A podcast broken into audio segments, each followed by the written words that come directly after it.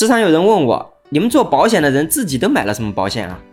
那我家买的保险目前至少有三十份，除了做养老和储蓄的保险还不够，其他的保险基本配齐了。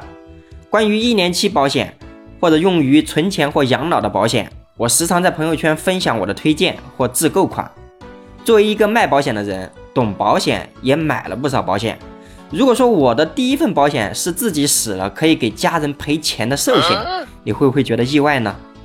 这可能和大多数人买保险的经验不一样。为什么我给自己买的第一份保险是定期寿险？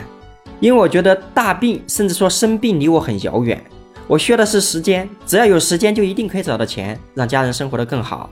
而死亡是必然的，如果在奋斗过程中死了，钱还没找到，那我父母以后的生活一定很艰难。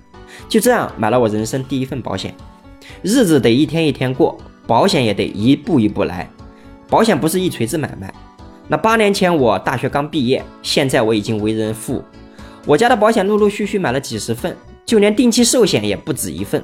那有人说了，你为什么买这么多啊？以前我担心的是，如果走了，父母的生活没有依靠。那现在我担心的是，我走了，房子还要被银行收回，家人就没地方住了。那更担心的是，孩子以后的生活和学业会受到影响。那你还记得自己的第一份保险是什么吗？欢迎评论区留言，关注志勤，让我们一起聊更真实的事，到更朴实的心，走更踏实的路。